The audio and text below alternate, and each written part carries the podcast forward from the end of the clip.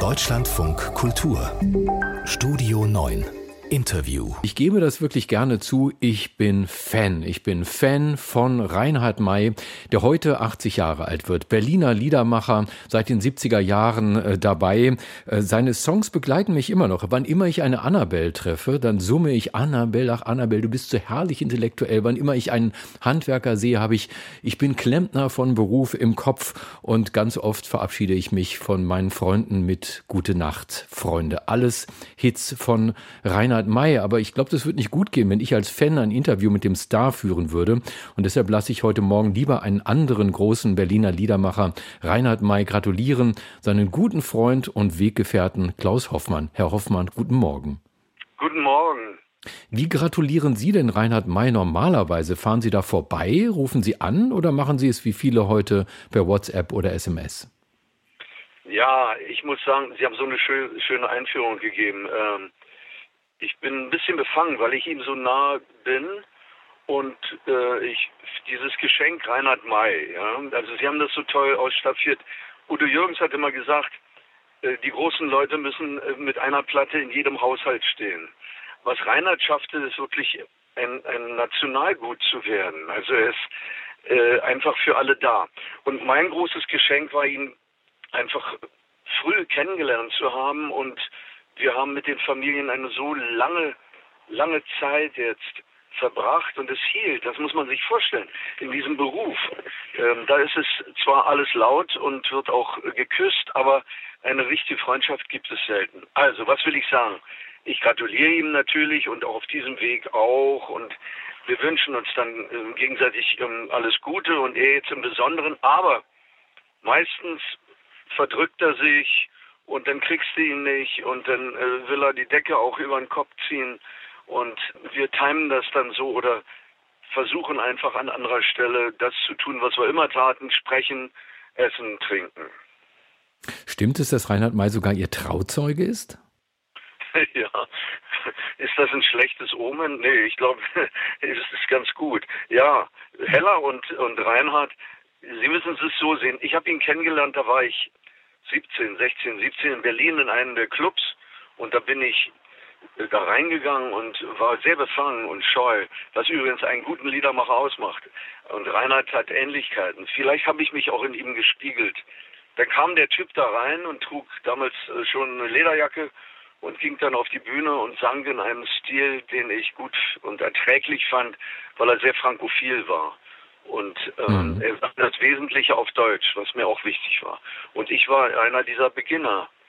Waren Sie denn musikalisch und menschlich sofort auf einer Wellenlänge? Weil, wenn Sie ihn mit 17, 18 kennengelernt haben, er ist ja knapp zehn Jahre älter als Sie. Ich brauchte ja Vorbilder und ähm, meine anderen Ganoven waren Hannes Wader und dann gab es die vielen Franzosen. Da er aber auf so einem eigenen Weg kam, und von François Villon. Da beginnt an sich alles. Das ist ein Geheimnis. Diesem rebellischen Dichter aus Frankreich sang er die ersten Lieder, äh, die drei Musketiere und sowas, in einer solch Eigenart, dass ich pur, wie alle jungen Menschen, sofort ihn nahm. Das passiert dir mit Freddie Mercury und Elvis und was du alles brauchst, um durch den Tag zu kommen. Und also mich hat das so angerührt. So, dann gab es eine ganz lange äh, Zeit, äh, wo ich ihn natürlich verlieren musste, um meinen eigenen, äh, meinen eigenen Zauber zu zaubern. Der Schnittpunkt war, als wir dann vor nach Jahren, wo ich äh, selber dann schon weltberühmt in Berlin war, um es mal so auszudrücken, also schon reinschaufelte, immer unter dem Duktus, nicht wie Reinhard, nicht wie Brell zu singen, aber dass da einer war, der dir hilft, äh, dein eigenes Lied zu schreiben. Dann fuhren wir alle gemeinsam, Hella, seine Frau, Marlene, meine Frau, wir fuhren, nee, die kam nicht mit, wir fuhren nach Spanien und machten da eine kleine Tournee und da lernten wir uns kennen und dann erst entstand diese Freundschaft. Äh, ich bin da sehr befangen. Er ist äh, für mich, also ich hoffe, der zieht noch 10, 20 Jahre durch. Er will sowieso immer der Letzte sein, der geht, was ich vermessen finde, aber das finde ich, das ist unglaublich.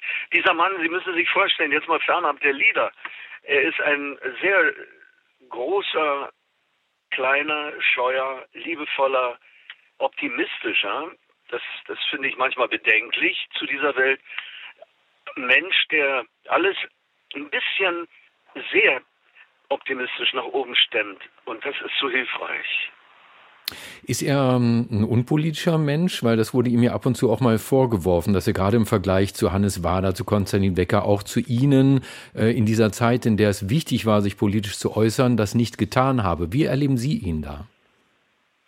Sie haben ja gerade Annabelle ange, angemerkt.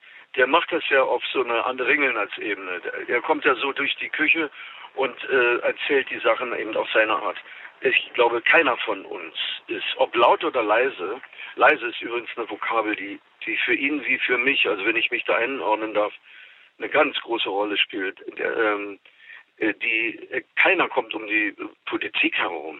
Wir haben ja alle darunter gelitten, dass wir in den, achten, in den 68ern eingeteilt wurden. Und Süverkrüpp und Degenhardt und Biermann und äh, hatten natürlich eine andere Lautmalerei. Und Reinhard stand immer rum mit einem sehr humanistischen äh, Grundwissen und war uns allen voraus. Also auch in der, in der Pluralität. Er war auch intellektuell genug, um von den Intellektuellen wahrgenommen zu werden. Aber wir brauchten diese Anschieberei.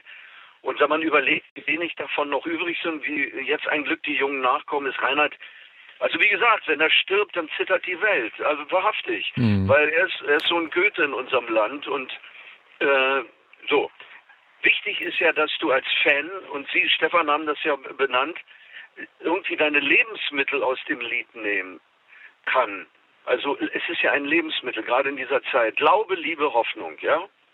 Und Diese politisch drei. und politisch. Ja, ich meine, was, was bringt ein Lied? Und er kann trösten, er kann, er kann dich aufrütteln, Gedanken geben, wie ein guter Film, wie ein gutes äh, Stück. Wie zurückgezogen ist er denn eigentlich gerade? Feiert er seinen 80. Wissen Sie das?